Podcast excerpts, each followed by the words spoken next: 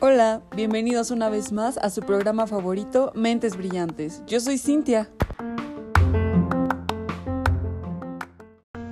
Y yo soy Elena. El día de hoy queremos compartir con ustedes un tema de gran importancia. Hablaremos de la ética y los problemas ambientales. Para eso nos acompaña la licenciada en Gestión Ambiental Jimena Sánchez López, egresada de la Universidad Autónoma de Chapingo, quien es especialista en ecología y medio ambiente.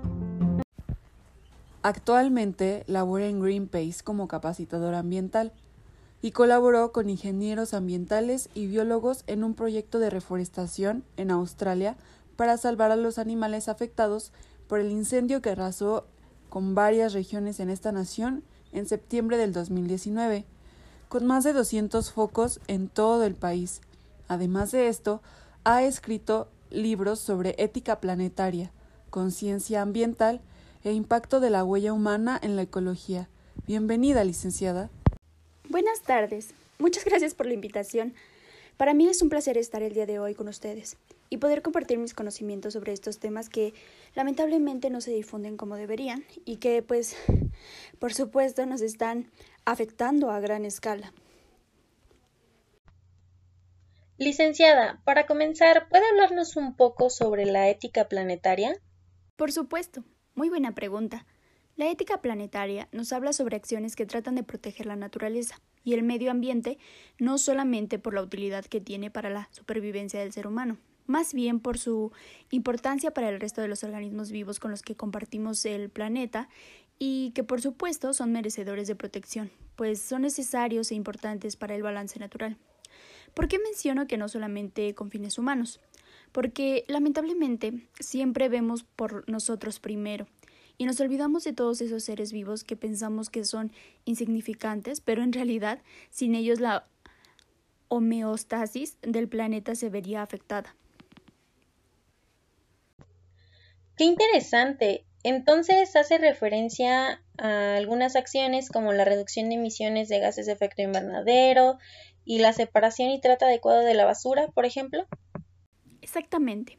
Esos granos de arena que sirven y ayudan mucho al manejo de la crisis ambiental por la que estamos pasando. Wow, creo que jamás había escuchado sobre este término de ética planetaria y me imagino que el resto de nuestros oyentes, en su mayoría, está en la misma situación. De hecho, ese es el problema. Todos hablamos de cuidar el planeta, preservar la naturaleza, conservar el medio ambiente y demás. Pero, ¿realmente sabemos cómo hacerlo? Vamos a poner un ejemplo para entenderlo mejor. La pandemia por COVID-19 trajo efectos positivos y negativos para el planeta. Cuando comenzó, todos nos quedamos en casa y muchos noticieros informaban sobre la disminución de la contaminación del aire, además de la aparición de algunos animales salvajes en avenidas principales de grandes ciudades. Ellos regresaron a lo que anteriormente fue su hogar y que por ley les corresponde. Ok, pero todo esto cambió cuando volvimos a salir, ¿cierto? Perdón que la interrumpa. Exacto, a eso voy. ¿Realmente son ellos los salvajes? ¿O somos nosotros? Porque las cifras de contaminación a nivel marino incrementaron como nunca antes se había visto por la cantidad tan grande de basura generada por los que son las mascarillas, em, guantes, jeringas y otros materiales que utilizamos para tratar el COVID. Para el hombre está bien y es muy ético y moral de nuestra parte protegernos y proteger a otros frente al SARS-CoV-2, pero no es ética la manera en la que estamos desechando las cosas. Debemos educar a la población para el manejo correcto de este tipo de desechos. Otro ejemplo son las grandes empresas que fabrican productos con fines ecológicos, pero que utilizan miles de toneladas de agua para su producción. No nos medimos en el impacto que nuestras acciones están provocando. Y a todo esto de los aspectos éticos en unas cosas y en otras no, ¿usted qué nos recomienda hacer? Primero que nada, debemos empezar con la educación. Enseñemos a las personas el cómo desechar sus productos, cómo hacer composta, cómo separar la basura, entre otras acciones, e implementar proyectos que sean fáciles, para que estos movimientos que comienzan en casa tengan el impacto que realmente deseamos. Por ejemplo, retomemos la separación de basura en México. Pero, ¿qué pasa en el resto de los estados? Las personas la siguen mezclando porque nadie les enseña y además no hay una ley que nos obligue a separarla.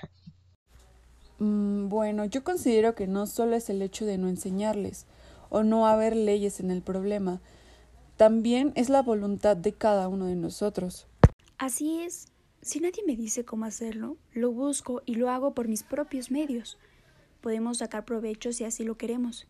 Si separamos el aluminio, el cartón, el PET, el vidrio, entre otros, y lo vendo, gano un poco de dinero y ayudo al planeta, porque como dicen, no solo es el que no me enseñen, es mi moral, mi ética.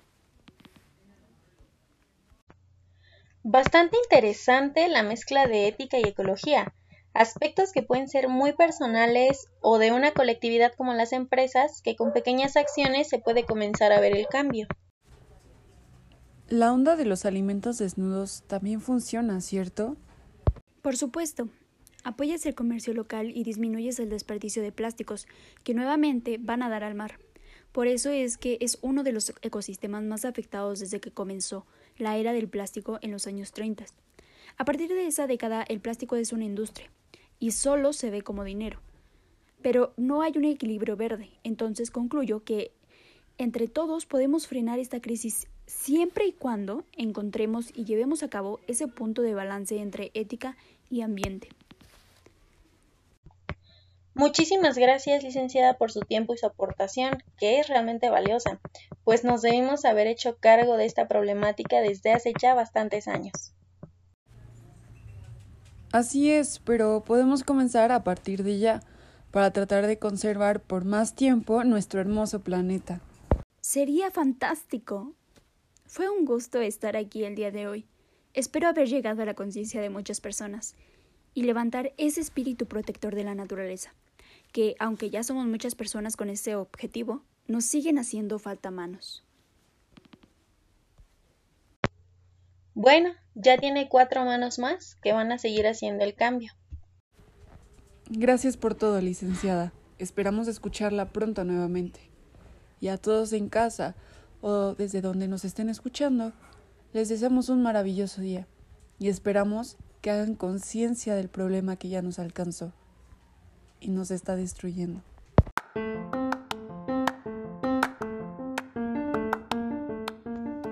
Esto fue Mentes Brillantes. Los esperamos la siguiente semana con un nuevo programa. Hasta la próxima.